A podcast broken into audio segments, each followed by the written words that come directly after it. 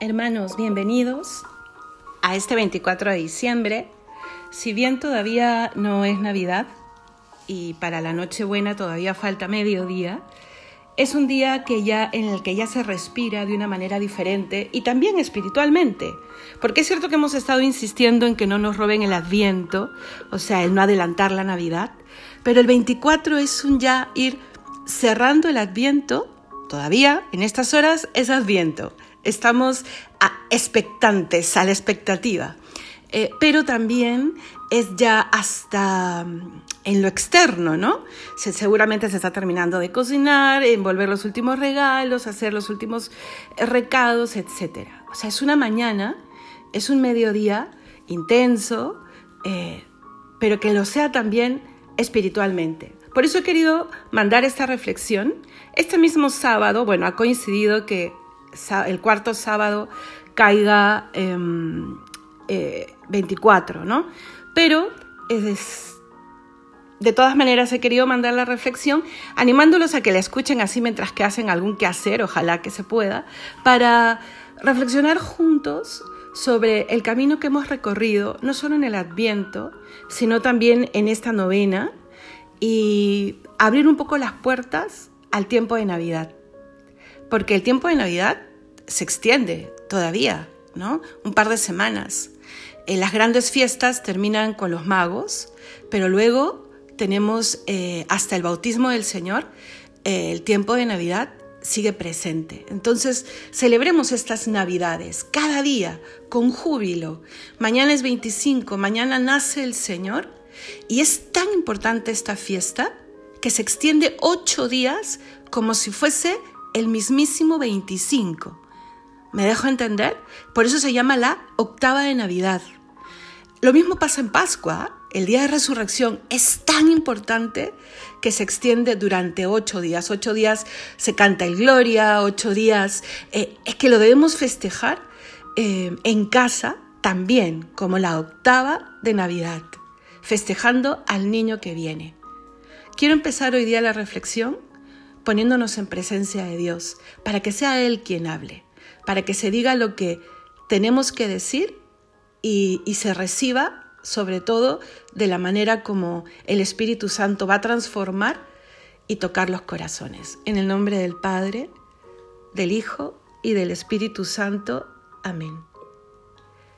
Señor Jesús, te damos gracias porque nos permites llegar a un 24 de diciembre más en nuestras vidas. Te damos gracias sobre todo porque tenemos este día que celebrar.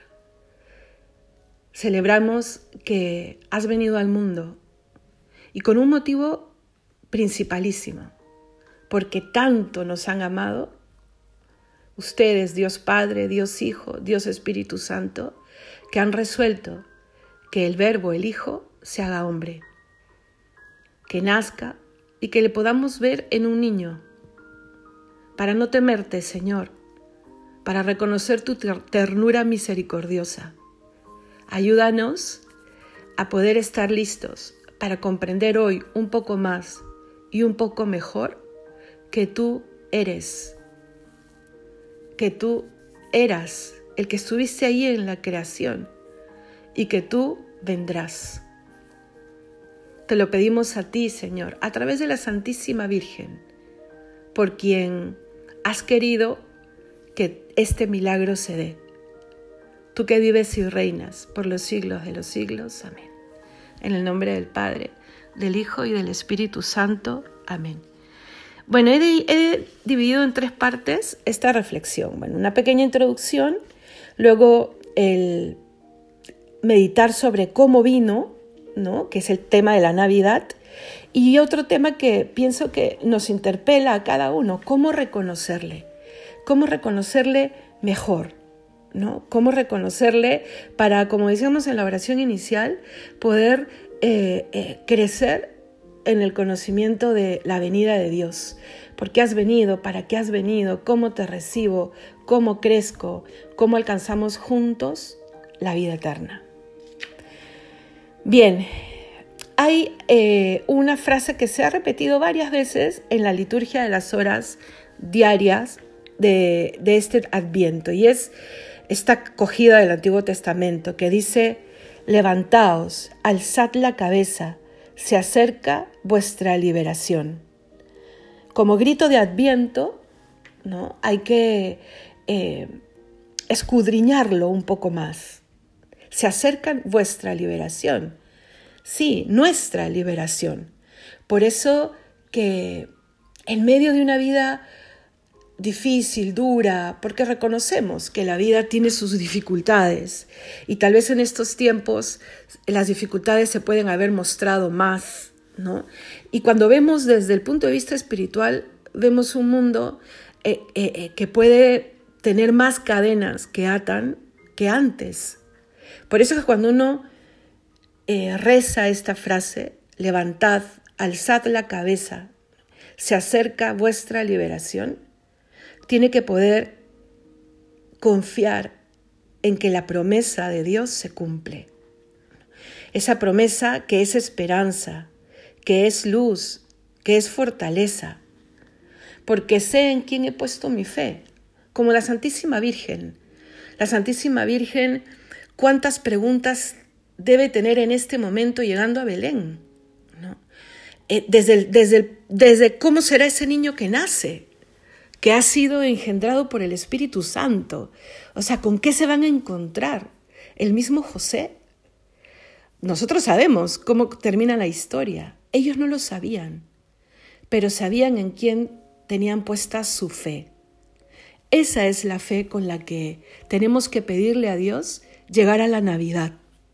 Yo sé que tú eres el niño en el que se cumplen las promesas Tal vez sé cómo acabó la historia de María y José en Belén, pero no sé cómo acaba la mía.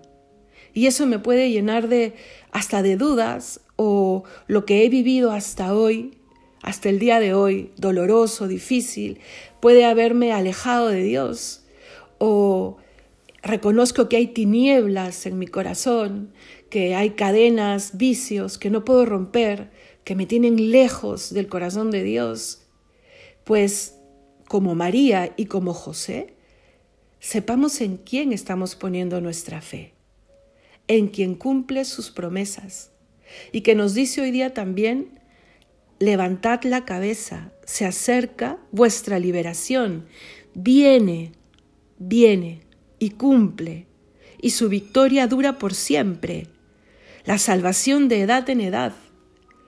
Todas las promesas todo lo que la Sagrada Escritura ha dicho de Dios se cumple en ese pequeñín que nace y, como cualquiera de nosotros, indefenso, necesitándolo todo para sobrevivir, todo. El Señor, por amor, por tanto, tanto, tanto, porque tanto amó Dios al mundo, dirá San Juan, capítulo 3, versículo 16, que se les clave en el corazón para que volvamos ahí cada vez que queremos tener las respuestas más trascendentes, la fortaleza más real para enfrentar un momento difícil. O sea, recordar que tanto amó Dios al mundo que envió a su Hijo único. Lo envió para que compartiera nuestra vida, para que caminase por nuestra tierra, para que reconociese cómo amamos y así eh, transformar los medios de amar para que podamos entenderle, escucharle, comprenderle. El Señor lo ha hecho todo para que le veamos como camino. ¿Cuántos detalles? Miren, la Navidad nos habla de detalles. Y yo te animo a que la vivas llena de detalles también.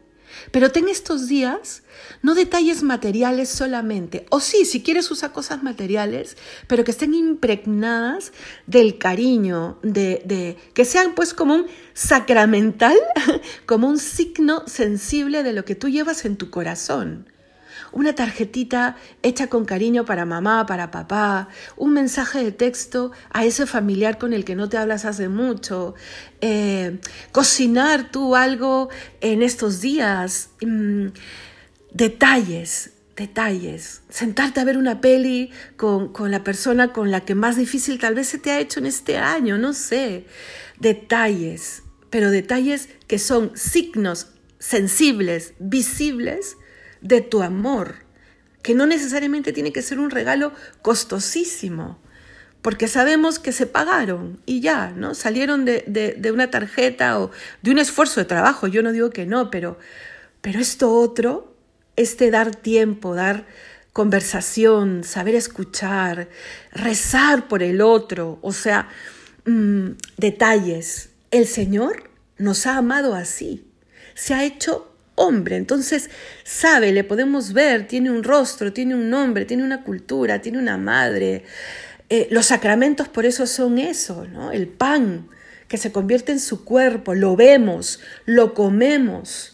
¿no? Eh, em, el bautismo tiene un signo sensible, el agua, que claro, se transforma con las palabras de, o sea, esa mezcla, ¿no? Esa mezcla de lo espiritual y lo material, que es lo que es el hombre. Y que llega a su culmen esa mezcla entre materia y entre espíritu y entre ahí en Belén, con el niño que nace. Entonces, hermanos, eh, ha venido a liberarnos. Esta noche, tú cierra tus ojos un ratito y piensa de qué te está liberando hoy el Señor. ¿De qué? Y decirle gracias, Señor, porque sí, nos hemos preparado, hemos caminado. Tal vez me empecé a preparar ayer o estoy empezando ahora mismo. Ya, el Señor mm, puede hacer maravillas, puede hacer maravillas. Llega temprano ahora a misa, confiésate, comulga. Si no puedes ir a misa hoy, ve a misa mañana, pero comulga. Que nazca en tu corazón. Acércate al sacramento del perdón. Barre ese portal que está con la paja desordenada, con el excremento del pecado. Bárrelo, límpialo, caliéntalo, para que el niño nazca. Él sabe de qué estamos hechos. Como te digo, ha caminado y ha recorrido nuestra vida. ¿Quién puede comprendernos mejor? Nos conoce desde dentro y desde fuera. Él quiere obrar, quiere obrar. Y quiere obrar también a través de nosotros. Nos ha traído la luz. Es Él la luz y nos la confía. Entonces llegamos a esta Navidad con estas dos realidades encendidas en nuestro corazón. Ha venido a liberarme y ha venido a llamarme, porque quiere obrar también a través de. Me encanta eh, esta parte en donde el Señor se da cuenta que toda la gente que le ha ido a ver, que eran, dice el Evangelio, unos cinco mil, solo contando a los varones, a los cabezas de familia, ¿no? Es ellos con su esposa y sus tres, cuatro, cinco niños que tenían muchos hijos. Imagínense la cantidad de gente. Y Jesús se conmueve, pero se conmueve hasta las entrañas, porque el verdadero significado de la palabra conmueve en su raíz griega, ¿no? Ah, eh, significa que se conmueven las entrañas, ¿no? O sea, imagínense hasta dónde, ¿no? Se, se, se apiada lleno de, de, ternura y de compasión, ¿no? No tienen que comer. Y le dice a sus apóstoles, denles ustedes de comer. Imagínense la sorpresa de los apóstoles, pues, de escuchar a Jesús que le dice, denle de comer a toda esta gente. Los apóstoles habían hecho cálculos, organizado y le habían dicho a Jesús, despide a la gente porque ya son tres días que, están aquí, ya no deben tener comida, que se vayan a los pueblos a comer, a sus casas. ¿No? O sea, es lo, es lo práctico, es lo, lo inteligente. Pero Jesús tiene otra lógica, ¿no? Y pide, denles ustedes, comprendan un poco de, de esta compasión, y los apóstoles le miran y, él le dice, pero ¿qué tienen? ¿no? ¿Cuánto tienen? Unos pocos panes, cinco panes, dos peces, eh, siete panes, un poco de peces, según el Evangelio, pero tenían muy poquito, muy, muy poquito. Y Jesús dice, tráiganlo. Así obra Él, a través tuyo, con tus talentos, con lo que tú tienes. Por eso nos llama a amar con amor supremo, a amarle a Él con amor supremo y a los demás a través de Él. O sea, tus cinco panes, tus dos peces, entrégaselos y Él los multiplicará y tú tendrás mucho más que dar, mucho más que ser. ¿Me dejo entender? Que esta Navidad yo también comprenda eso, El Señor me llama, tengo una misión concreta. ¿Cuál es mi misión, Señor? Ahí, en el portal de Belén, después de haberle preguntado de qué cadena te ha liberado, pregúntale también, ¿y cuál es esa misión concreta, pequeña, que, que tengo ahorita mismo? El ser abuela, el, el, sacar adelante mi profesión, el terminar mis estudios, esto. Y en casa, esta otra, ok, te doy mis cinco panes y mis dos peces. Devuélvemelos multiplicados, porque tú eres así. Y hagamos juntos una tarea mejor. Pero nadie da lo que no tiene. Nadie es lo que no deja que se forje en su alma. No nos olvidemos, nos da, nos da, nos quiere seguir dando. Nos da el cielo y se ha dado como camino, como alimento, como ley. Se ha dado también como camino moral. Nos ha dado a su madre, nos ha dado a San José su custodio para que nos cuide, nos ha dado un hogar que es la iglesia que nosotros debemos construir y cuidar, nos ha dado el asociarnos a su misión. No, se ha dado Él mismo, Él mismo. Y espera pacientemente. Es una espera habitada. Escuché decir al Padre que nos celebra misa y me encantó esa idea y se las quería decir. Nuestra espera es paciente, pero es una paciencia habitada.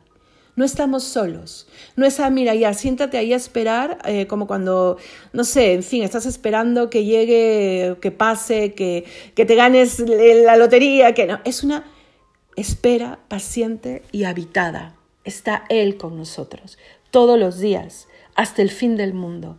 Por eso viene este segundo punto del que ya dije varias cosas como siempre me desordenada yo, ¿no?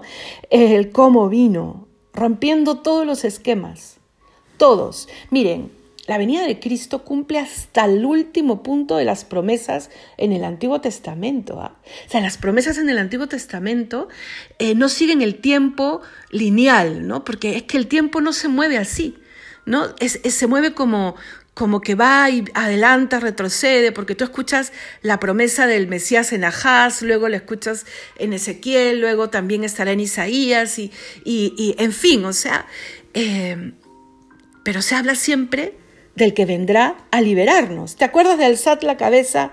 ¿Se acerca vuestra liberación? Sí, viene el que vencerá, ¿no?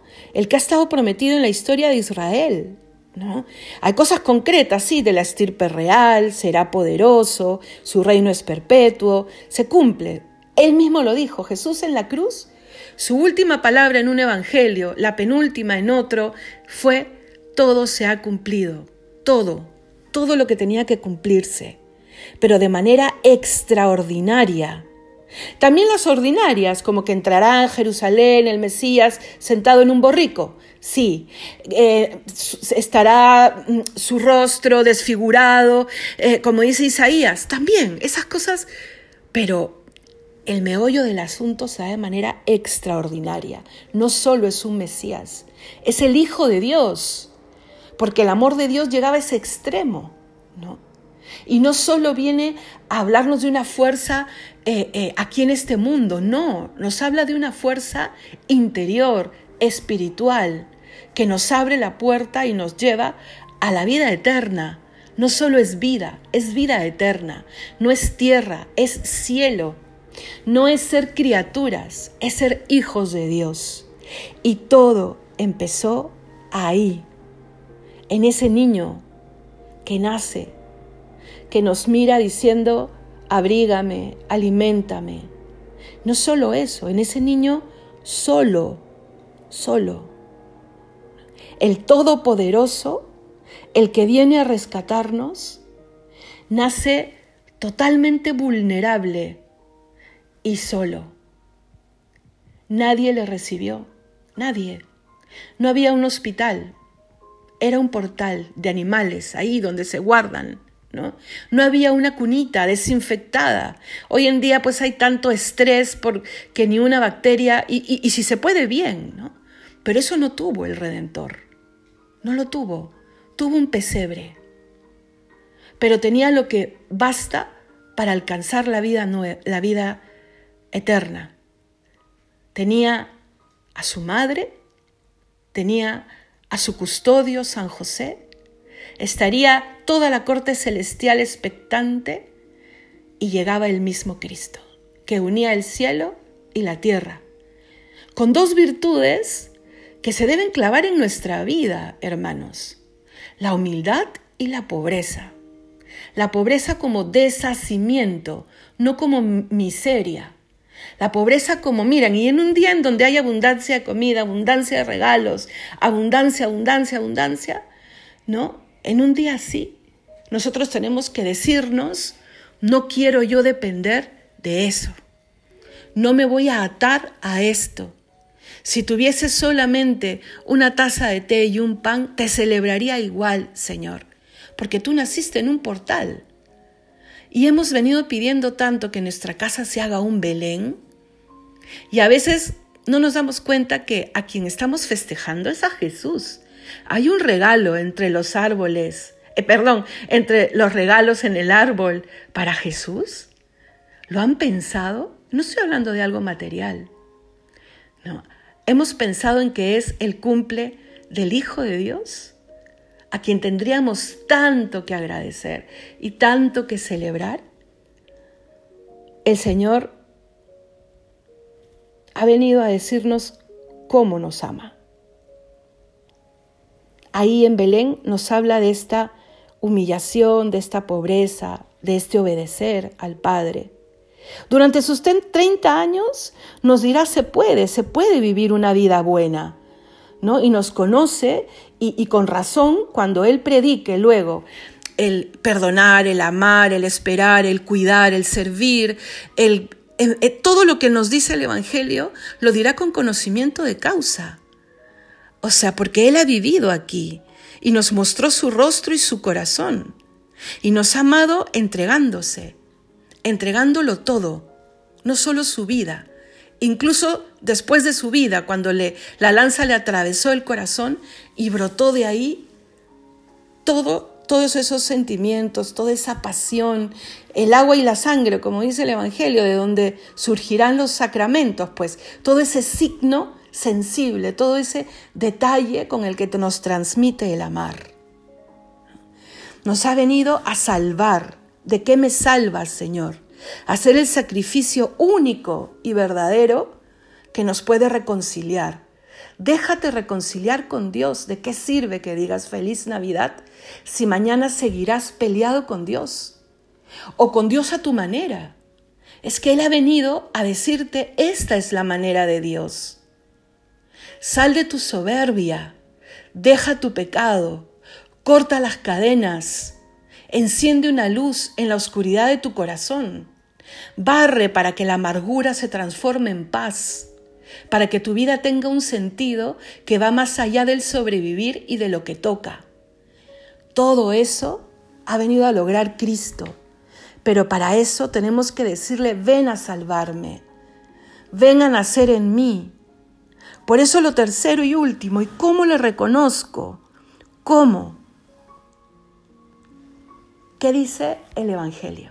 Lee el capítulo 1, 2 y 3 de Lucas en estos días. ¿no? Lo vamos a leer también en la noche, en la oración de medianoche, pero ahorita te lo adelanto un poquito. Cuando se aparecen los ángeles a los pastores, ¿qué estaban haciendo los pastores? Lo que les tocaba.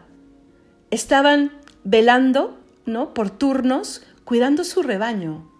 La gente sencilla la gente trabajadora haciendo lo que toca.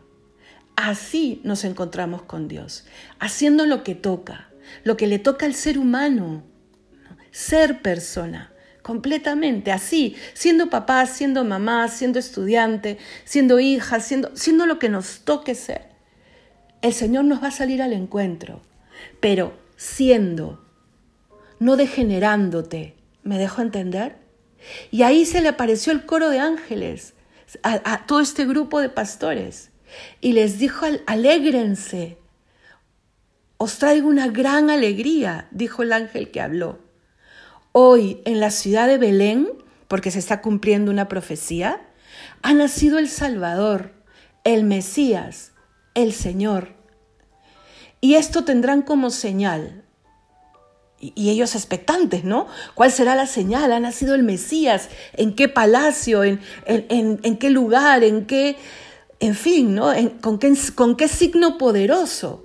Cualquiera de nosotros hubiese preguntado eso, ¿no? Y es más, puedo ir porque a veces cuando, cuando falleció la, la, reina Isabel, ¿no? Las colas para ir a verla y, podías verla así nomás un ratito y luego a la familia real verla pasar un segundito nomás, porque claro, es gente prácticamente inalcanzable, ¿no? Pero este rey no. ¿Cuál es la señal? Encontraréis a un niño envuelto en pañales. Esa es la señal es un pequeñín envuelto en pañales, ahí entre los animales. Entonces los pastores se sintieron identificados, es nuestro lugar, ¿no? Y cogieron las cosas que tenían y le fueron a adorar. La alegría de María y el desconcierto de María y de José cuando entraban los pastores y contaban lo del coro de los ángeles. Todo cambió, hermanos, en ese momento. El cielo y la tierra se unieron, como les dije al principio. Que ese sea siempre el recuerdo que tengas en la mente y en el corazón cuando quieras buscar a Dios. ¿Cómo lo encuentro? Envuelto en pañales. El Señor no quiere que le temamos con ese temor servil que aleja. El Señor quiere que le, le reconozcamos vivo entre nosotros. El Señor quiere que le oigamos decirnos, ahí en ese niño que escuchemos al Padre que nos dice, esto es por ti, esto es por ti, porque te amo hasta el extremo. Y veremos a María acogiéndonos en su corazón inmaculado. Nos ha recibido en el momento más dramático de la vida del Hijo, cuando Jesús le dice en la cruz, ellos son tus hijos. ¿Cómo no nos va a sonreír ahí en Belén? Tenemos a José, el que se ha hecho experto en cuidar de la Sagrada Familia quiere cuidar de la nuestra, de la vuestra. Ahí le encontramos. Persevera en la oración todos los días, así como hemos ido haciendo la novena, ¿no? Leer un texto, ¿qué me dice? ¿Qué te dice? Em, hablar con Dios como de amigo a amigo, del mejor amigo al mejor amigo, con tus propias palabras y amándole, pidiéndole que te libere siempre, porque se nos irán pegando el polvo a los pies de esta vida, y Él lo comprende, pero que Él te renueve, que Él te haga mejor, por una vida virtuosa. Luchemos por un camino mejor.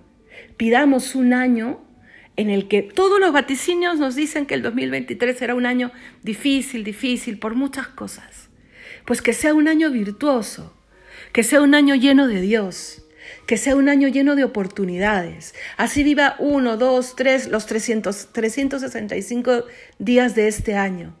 Señor, cruzaremos el umbral del año nuevo juntos, de la mano, y caminaremos hacia el cielo. Que Dios los bendiga. Ya saben entonces, el Señor es en quien se cumplen todas las promesas, quien rompe todas las cadenas, que viene a traernos la luz el Señor ha venido y ha querido venir así, en la obediencia, en la humildad, en la pobreza, para hablarnos de una vida que lo trasciende todo, no una vida que es oscura, al contrario, pero sí una vida en la que yo debo limpiar mi casa interior y hacerme mejor. Y el Señor nos muestra su rostro en un niño, diciéndonos, no temáis, aquí estoy yo todos los días hasta el fin del mundo. Feliz Navidad, hermanos. Que Dios los bendiga de todo corazón. Estarán en nuestras oraciones todos y cada uno de vosotros, porque Dios une de manera extraordinaria los corazones de los que se encuentran en la fe. Y me regala, yo creo que de manera inmerecida, el poder prácticamente experimentar el rostro y la presencia de cada uno de vosotros mientras que les hablo o rezo por ustedes. Rezamos por ustedes. Me encomiendo también a vuestra oración que tanto se necesita. Y que en familia, hoy, realmente cuando se digan feliz Navidad, experimenten el gozo de saberse liberados y redimidos por Dios. Que Dios los bendiga.